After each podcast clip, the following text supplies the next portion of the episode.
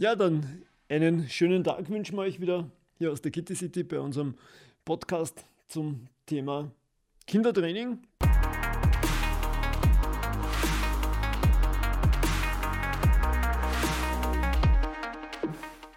Ich begrüße wieder den Dr. Alexander Mildner, unseren langjährigen Partner und muss ich sagen auch Mentor in sportärztlicher Hinsicht. Ich grüße dich, grüße euch. Danke für die Einladung.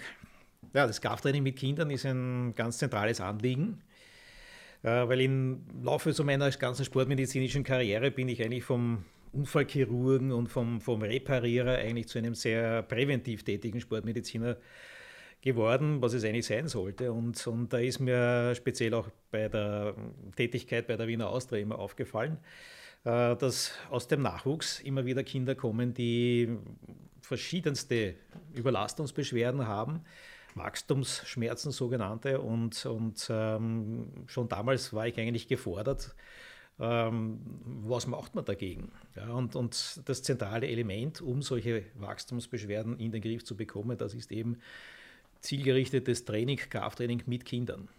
Ja, und, ähm, es ist eben dein Know-how, das ich so schätze, wo ich viele Kinder herschicken kann und sicher bin, dass sie wirklich gut trainiert werden und wirklich ihre Beschwerden vom Auslösenden, nämlich von der Schwäche her, loswerden.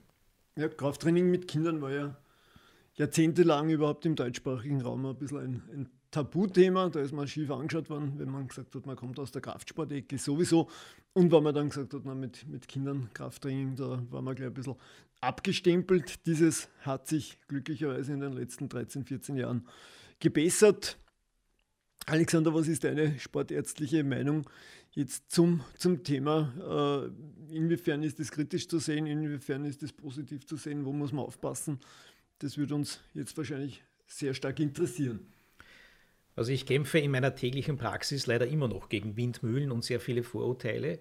Aber Fakt ist, Krafttraining mit Kindern, wenn es sinnvoll aufgebaut wird, wenn es technisch richtig durchgeführt wird, ist zwingend notwendig speziell auf den Leistungssport gemünzt. Leistungssport im höheren Lebensalter ist ohne Krafttraining im Kinder, ohne einen rechtzeitigen Anfang ab 6, 7, 8 Jahren äh, nicht möglich. Ja, und es ist noch etwas, jetzt weg vom Leistungssport hin zum Breitensport oder einfach nur gesundheitsorientiert. Es ist wirklich etwas, wo wir Kindern etwas mitgeben können, wo vieles im Schulunterricht oder aufgrund von unserer sitzenden, immer inaktiveren Lebensweise ähm, verloren geht, wo man eben über das Mittel des Trainings Kinder wieder hintrainieren kann und wo man äh, ihnen etwas mitgeben kann, dass Knochen fester, Gelenke besser über die Bänder abgesichert werden, dass Sehnen fester, tragfähiger sind, dass die Bandscheiben tragfähiger werden. Das geht nicht durch Playstation spielen, das geht nicht durch Schwimmen interessanterweise, weil es immer so positiv genannt wird, sondern da ist wirklich Krafttraining gefragt. Ja, und du hast was für mich sehr Bedeutsames gesagt, nämlich einen, einen, einen kleinen unauffälligen Nebensatz, wenn es richtig betrieben wird. Jetzt ist gerade meine Erfahrung aus dem, richtig, ja, aus dem, auch aus dem Bereich der Fortbildungen. Ich darf manchmal an der BSBA Wien unterrichten und, und habe da sehr viele angehende Trainer aus sehr, sehr vielen verschiedenen Sportarten von mir. Und das sind halt die Auffassungen darüber, wie ein Krafttraining zu gestalten ist, ähm, zum Teil immer noch sehr abenteuerlich und darum, ähm, dann wundert es mir eigentlich nicht, wenn, wenn manche Leute zurückzucken, wenn man äh, ihnen die Vorstellung präsentiert, dass man jetzt mit Kindern ein Krafttraining macht ein Schlüsselerlebnis, was ich da gehabt habe, einmal mit einem Handballspieler, selber ein, ein Riegel von einem Mann, selber, ich glaube, der stärkste in seiner Gruppe. Wir haben das ein bisschen probiert, Kniebeugen, was man, 140 Kilo gebeugt wie gar nichts. Und kam dann zum Thema eben Krafttraining, Trainingslehre und so weiter und, und, und die äh, Anfrage natürlich immer voraussagbar und wie schaut das jetzt aus mit Kindern? Und er war natürlich dann, dann ganz empört, wie ich gesagt habe, das ist eigentlich kein Problem. Und es hat sich im Zuge der Diskussion dann herausgestellt, dass hier völlig falsche Vorstellungen waren davon, was ein Krafttraining jetzt eigentlich soll, weil der hat irgendwo die Vorstellung gehabt, wenn man nicht völlig zerschunden und kaputt und tot aus dem Krafttrainingsraum auf allen Vieren herauskriecht, wenn man, sofern man überhaupt noch kriechen kann, gescheit, äh, dann war es kein gescheites Krafttraining und dann bringt es eigentlich gar nichts. Und das war dann für mich irgendwo ein Schlüsselerlebnis, weil ich mir gedacht habe, na, im Prinzip muss man da eigentlich noch sehr, sehr viel tiefer in die Tiefe gehen und, und, und äh, sehr genau erklären, dass das im Prinzip beim Krafttraining gar nicht darum geht, sich möglichst stark zu vernichten.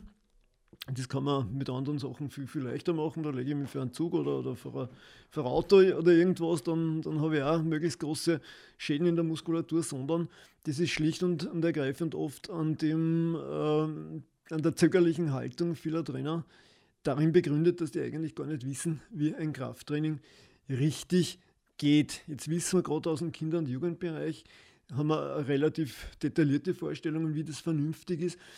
Ähm, Alexander, möchte ich dich jetzt bitten, dass du uns vielleicht ein bisschen erklärst, wie siehst du als Sportmediziner, wie siehst du als, als jahrzehntelang mit der Materie befasster Fachmann ein richtiges Training mit Kindern? Äh, was würdest du dazu sagen?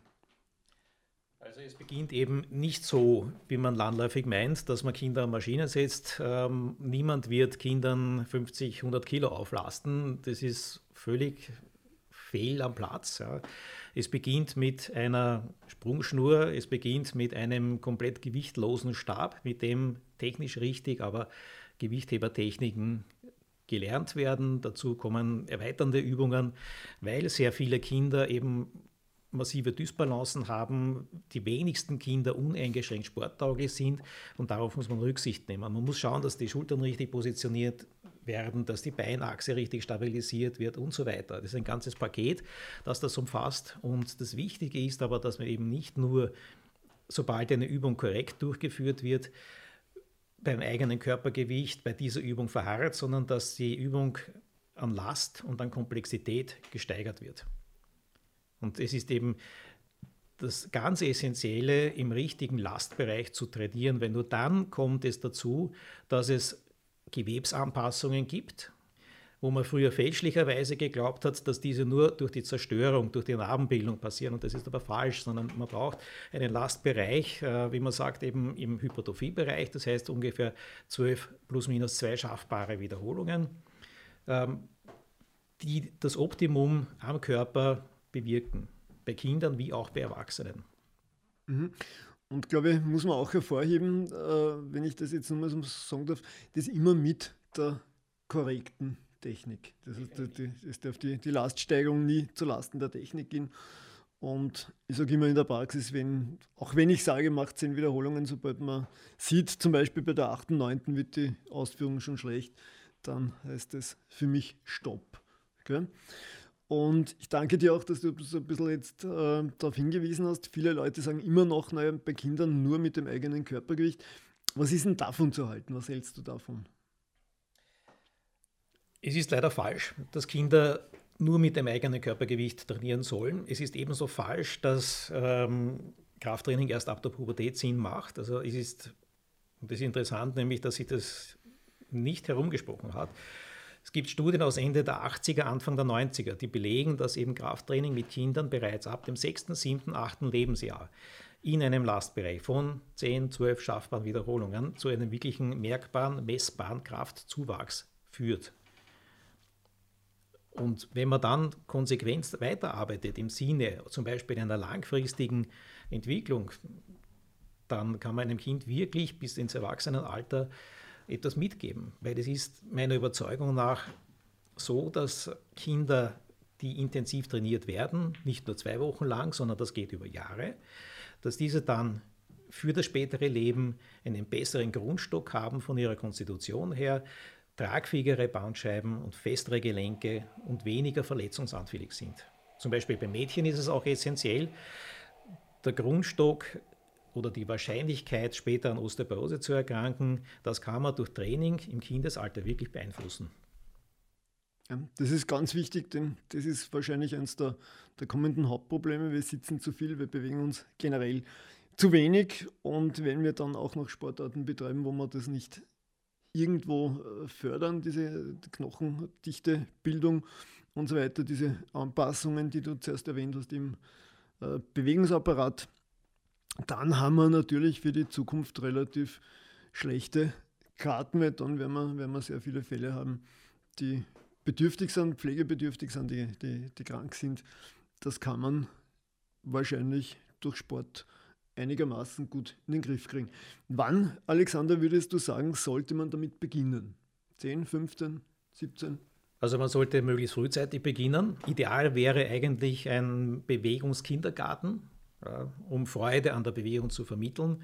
Und da aber beginnen bereits Kindergarten und Volksschule ab diesem Alter gezielt zu trainieren. Einen wichtigen Punkt hast du vorher angesprochen, das ist die Knochendichte, ähm, die man eben, wie gesagt, durch äh, Training positiv beeinflussen kann. Ähm, sehr häufig wird äh, immer empfohlen, man möge doch schwimmen gehen, weil das so gesund ist, man möge doch Radfahren und Ausdauersportarten betreiben. Das Problem daran ist, ähm, dass es speziell für den Bewegungsapparat, äh, vor allem der intensive Schwimmsport, negative Folgen hat, weil äh, man ist mittlerweile draufgekommen, dass die Leistungsschwimmer diejenigen Sportler sind mit der geringsten Knochendichte. Und das Problem liegt eben in dem meistens fehlenden Krafttraining, ergänzenden Krafttraining im Kindesalter, dass Schwimmer, die eben nicht mehr der Schwerkraft unterliegen, weil sie natürlich im Wasser unterwegs sind, durch, den geringeren, ähm, die, durch die geringe axiale Belastung des Skeletts eben einen geringeren Wachstumsreiz für den Knochen haben und deshalb die Knochen interessanterweise weniger mineralisiert, also weniger hart sind. Und umgekehrt wäre es da eben wichtig, speziell im Schwimmsport, wenn man das schon weiß, speziell auch im Radsport, im ambitionierten Nachwuchsbereich, da wirklich in Pausen, Trainingspausen, intensivere Krafttrainingsphasen einzulegen. Ja, das ist was unglaublich Interessantes. Alexander, denn man wird als Gewichtheber manchmal noch mit der äh, Laienmeinung konfrontiert, naja, warum sollen wir jetzt mit den, den, Kindern da jetzt Gewicht heben? Das würde ja das Knochenwachstum hemmen, da, da schließen sich die Epiphysenfugen, die Kinder bleiben klein. Was sagst du zu dieser Befürchtung? Wie, wie weit ist das begründet? Wo muss man aufpassen? Stimmt das oder, oder ist, das, ist das wieder einmal ein, ein bisschen ein Märchen?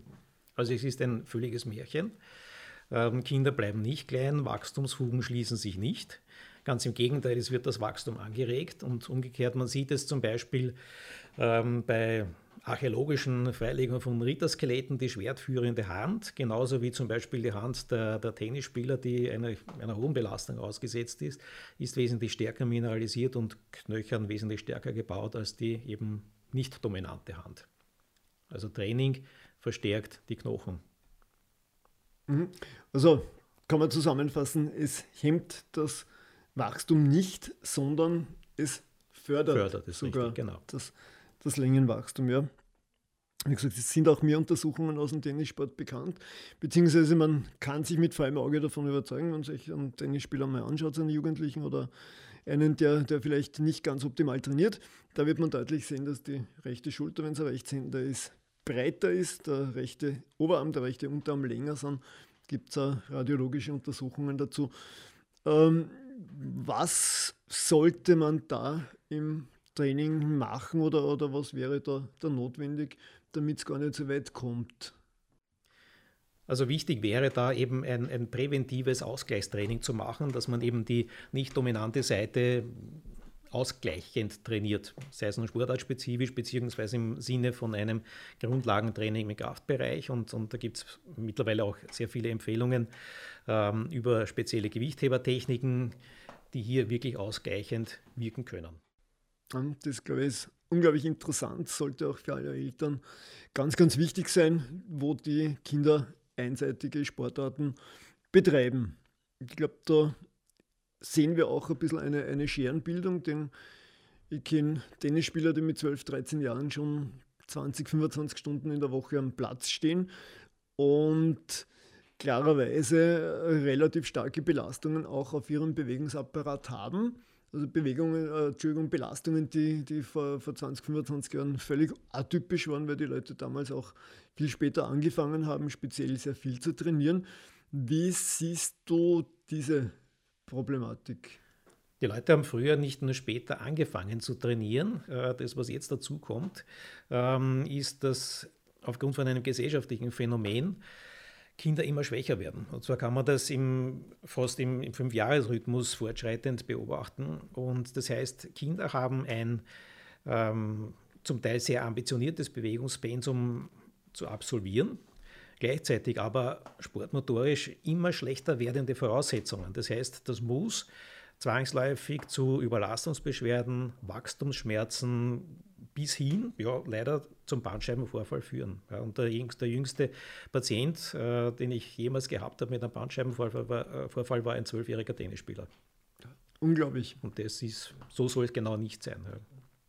Wie gesagt, ein bisschen die einerseits sehr, sehr starken, großen, umfangreichen, äh, spezifischen Belastungen und dann die, die fehlenden Grundlagen sozusagen, wenn ich das jetzt richtig verstanden habe und so zusammenfassen darf.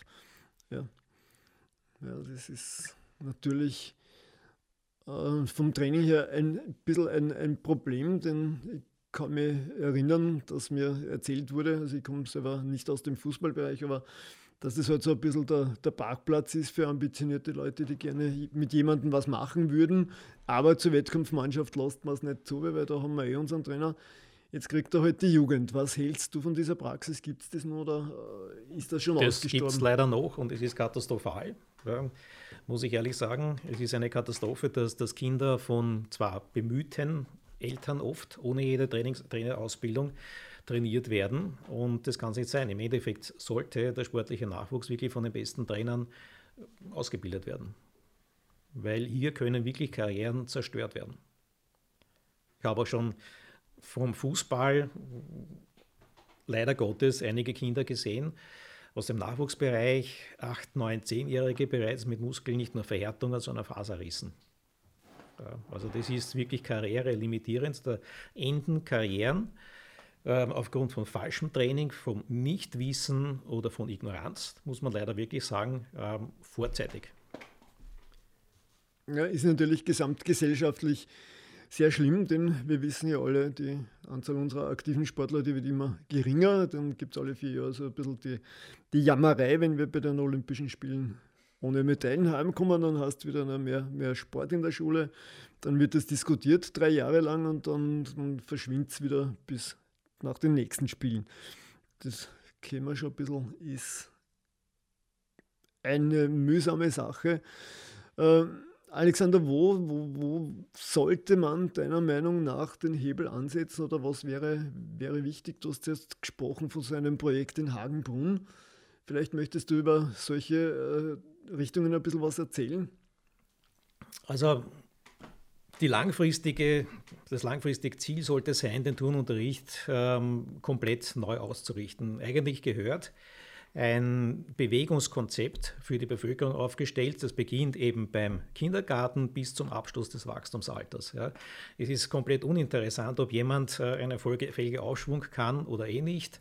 Ähm, sondern viel wichtiger wäre es, gewisse sportmotorische Fähigkeiten zu entwickeln, das im Rahmen einer Schulausbildung, worauf dann zum Beispiel Vereine aufbauen können. Ja, weil es ist in der täglichen Praxis von, von Sportvereinen nicht möglich, ähm, regelmäßig intensiv an Defiziten zu arbeiten, weil sonst geht sich das mit dem Fußballspielen nicht mehr aus. Ja. Sie gehen in die Schule, sie müssen trainieren, sie spielen vielleicht Schülerliga, sie gehen in den Verein. Da gibt es null Platz eigentlich für Online-Training äh, während der Saison. Ja. Und so, das wäre eigentlich wirklich die Aufgabe eines vernünftigen Schulsportes, da ja auch Verletzungen zu verhindern. Und auch dem Gesundheitssystem in den weiteren Jahrzehnten massivste Kosten zu ersparen. Ja. Ja, sind wir beim Sportland Österreich. Woran scheitert leider. das? Ja, woran scheitert das? Das sind die Strukturen, leider. Die Strukturen, ja. ja. Ja, muss man dazu sagen, wenn man es nicht weiß, Sport ist in Österreich eine sehr zersplitterte Landschaft sozusagen. Ein, ein Teil des Sportes gehört zum Sportunterricht, sind die Schulen zuständig, sind die Lehrer zuständig, sind die Bildungseinrichtungen zuständig. Auf der anderen Seite haben wir Vereine, ähm, da sind Fachverbände, da sind Dachverbände zuständig. Dann gibt es Zuständigkeiten, die das Land hat und Zuständigkeiten, die der Bund hat. Und das ist oft so ein bisschen ein, ein, eine chaotische Struktur. Und was fehlt, ist ein roter Faden, wie du gesagt hast. Glaube ich, der sich von der, der Wiege sozusagen bis zur Bahre durchzieht und ein bisschen die, die körperliche Aktivität da fördert, ein bisschen ausrichtet und halt in, in Bahnen lenkt, die für das jeweilige Lebensalter vernünftig und richtig wären. Kann man das so mhm. zusammenfassen? Genau so, genau das ist es. Ja, ja. mit dem werden wir, werden wir arbeiten müssen. Ja, was ist der, der Beitrag? Was können wir dazu leisten?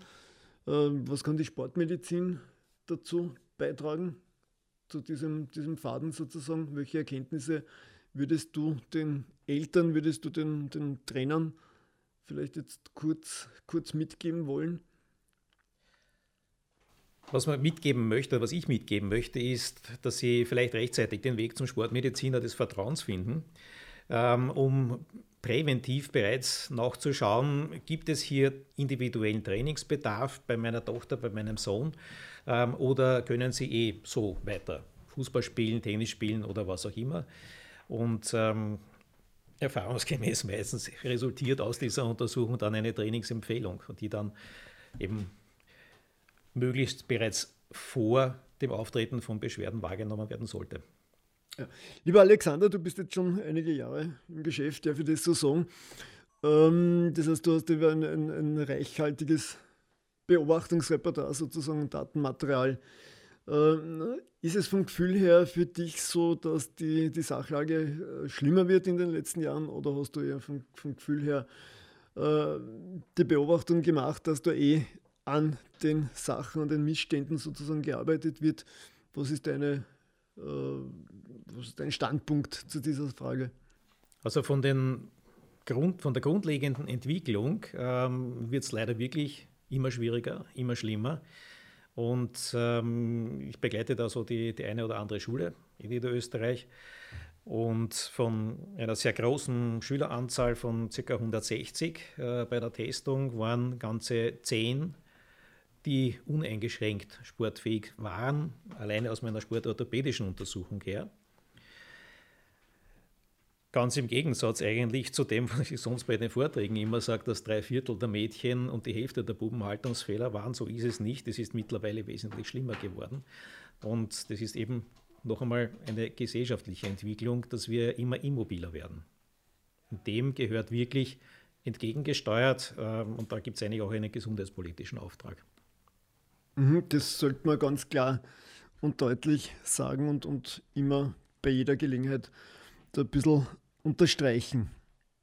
Jetzt ist natürlich auf der anderen Seite, äh, da wird zuerst schon ein bisschen gesprochen von der Schere. Ich hatte das Glück und das Privileg, dass ich einen Teil unserer Sport-Gymnastikmädchen untersuchen durfte und habe natürlich jetzt auch schon äh, ein bisschen meine Daten und habe verglichen mit dem Jahr 2003 und da waren es im selben Alter die Mädchen aus dem Jahr 2003 körperlich schlechter benannt als die jetzige Truppe. Das heißt, es ist im, im Prinzip schon möglich mit modernen Methoden, dass man äh, die Kinder besser trainiert. Nur wo ich halt ein bisschen davor warnen möchte, ist eine zu frühe und zu einseitige Spezialisierung, wie man es halt in manchen Sportarten dann unausweichlich sehen.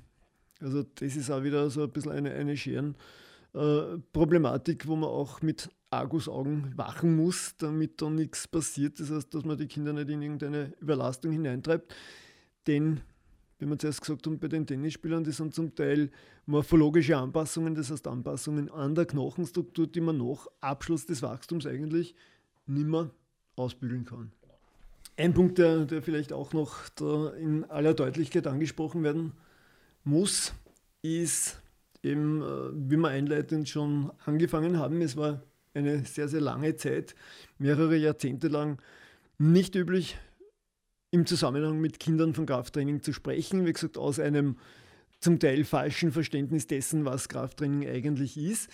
Und war dann grundsätzlich bahnbrechend im Jahr 2007 eine, eine Konferenz in Bonn, wo festgestellt wurde vom Deutschen Olympischen Sportbund, na, Krafttraining mit Kindern ist nicht nur nicht schädlich, sondern es ist notwendig und sollte unbedingt gemacht werden. Es wurde dann auch in Deutschland relativ äh, viel gearbeitet. Ich glaube, 2013 hat's dann, hat der Professor Granacher gesagt, 80 eigene Studien gegeben, so im deutschsprachigen Raum und so weiter. Aber man hat halt doch manchmal das Gefühl, dass die Trainerrealität dem Wissenschaftlichen da in, in dem Sinne ein bisschen hinterherhinkt dass diese Erkenntnisse über Kinderkrafttraining, den Zusammenhang mit der körperlichen Entwicklung und so weiter noch nicht ganz durchgedrungen sind. Kann zum Teil damit zusammenhängen, wie wir zuerst schon geredet haben, dass eben vielleicht die Präferenzen von Vereinsobmännern nicht dahin geht, dass man die besten Trainer in den Nachwuchs steckt, sondern irgendwelche, die man hat oder, oder ein Posten ist, den, den man begleitet bis für die erste Mannschaft oder was endlich ein Trainerposten frei wird und so weiter. Ähm, das mag durchaus damit zusammenhängen.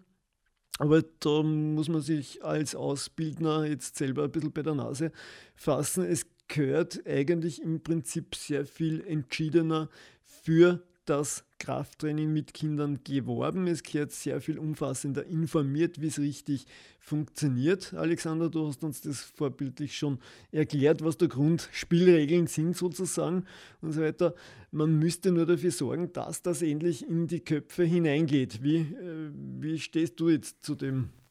Sehe ich genauso. Und, und das ist das Problem ist die lebenslange Fortbildung, die eigentlich äh, uns Ärzten allen vorgeschrieben, vorgeschrieben ist. Ähm, man kann dabei eigentlich nicht nur auf das einzelne Interesse von, von Trainern, von ambitionierten Vereinsfunktionären hoffen, sondern es gehört, muss ich ehrlich sagen, eigentlich an den Vereinsstrukturen so weit geschraubt und gedreht, dass ähm, einerseits qualifizierte Trainer noch mehr angestellt werden dürfen, dass die überhaupt angestellt werden, dass sie überhaupt bezahlt werden.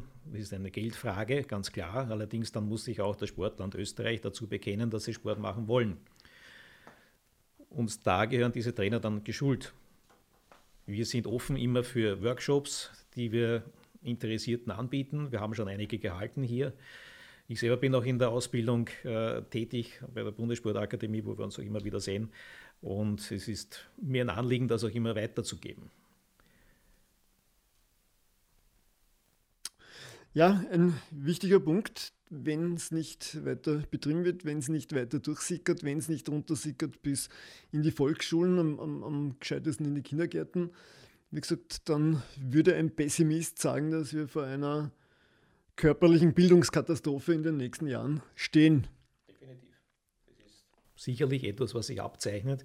Es ist doch bekannt, dass die ähm, Alterstraumatologie, also das heißt die ganzen Verletzungen, die sich im höheren Lebensalter ähm, ereignen, wie sie typisch waren für 60, 70, 80-Jährige, dass die sich in den nächsten Jahrzehnten deutlich nach vor verschieben werden, aufgrund eben der fortschreitenden muskulären Schwäche der Erwachsenen.